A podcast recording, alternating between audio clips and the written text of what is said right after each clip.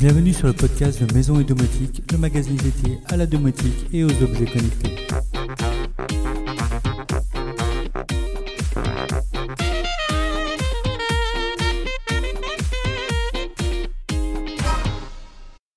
Salut les amis Comme chaque semaine, je vous propose aujourd'hui le débrief sur l'actualité du blog et de la domotique en général, mais également des sujets autour de la maison, de la finance et la high-tech.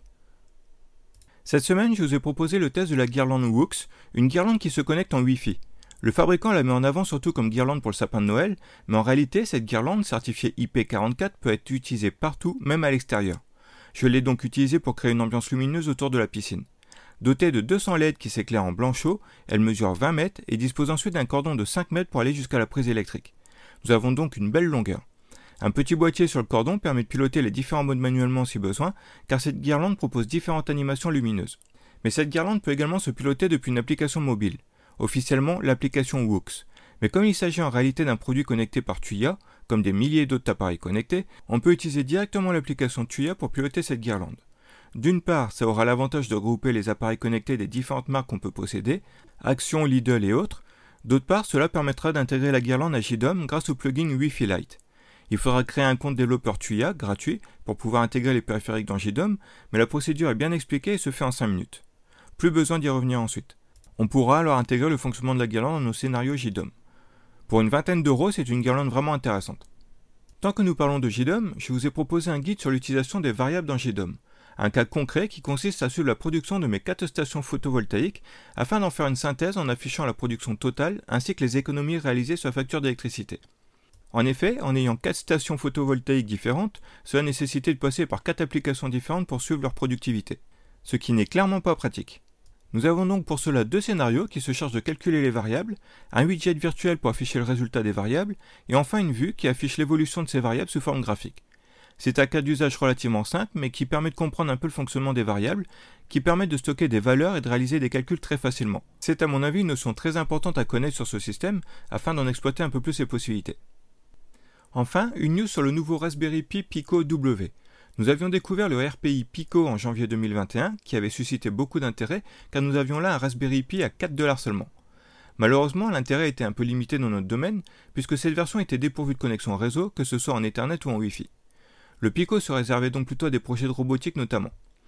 Mais la fondation a dévoilé cette semaine le Pico W qui dispose lui du Wi-Fi. Et c'est un détail qui change tout, puisque grâce à cela, le Pico peut réellement entrer dans le domaine des objets connectés. Et en domotique, les projets de capteurs en tout genre vont sans doute pulluler, car à moins de 7 euros, c'est un micro-ordinateur très intéressant. Certes moins puissant qu'un RPI 0 ou un RPI 4, qui lui est particulièrement intéressant pour réaliser une box domotique, mais le Pico W pourra être utilisé pour créer des antennes sur divers protocoles ou connecter divers capteurs. Il devrait être disponible en France d'ici quelques jours, notamment dans les boutiques spécialisées telles que Cubi par exemple. Du côté de nos collègues, nous avons des articles très intéressants également. Domado nous a ainsi présenté le détecteur de chaleur Zigbee Friends, très intéressant pour détecter les incendies dans les endroits où on a l'habitude d'avoir de la vapeur ou de la poussière. Deux éléments qui peuvent déclencher intempestivement un détecteur de fumée classique. Pour la cuisine, la salle de bain ou le garage, il sera donc plus efficace qu'un détecteur habituel.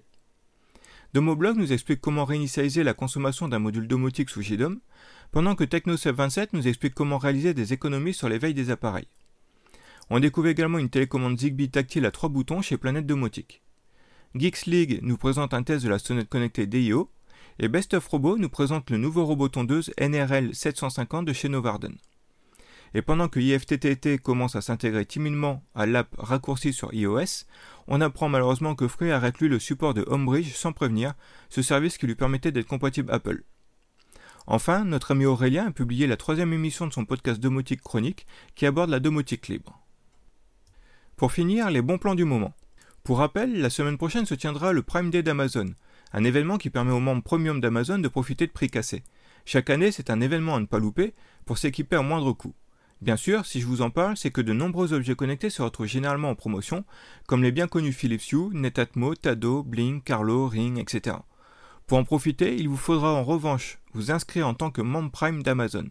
C'est un abonnement facturé 49 euros à l'année, mais qui est gratuit pendant 30 jours.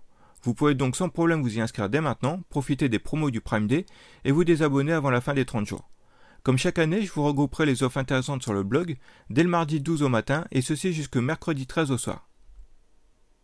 Parmi les promotions déjà disponibles, on retrouve bien sûr les soldes démarrés depuis deux semaines avec 22% sur l'excellente alarme Ajax, jusqu'à 50% sur les éclairages connectés Philips Hue, les robots aspirateurs Roborock à prix cassé, la serrure Nuki Smart Lock à 114 euros seulement, ou encore jusqu'à 25% sur les périphériques Netatmo, que ce soit la station météo connectée, le thermostat ou encore les caméras.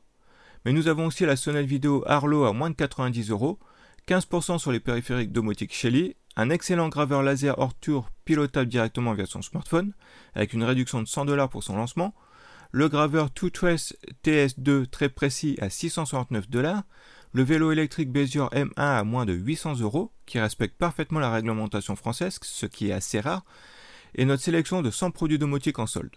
N'hésitez donc pas à retrouver toutes ces offres sur le blog.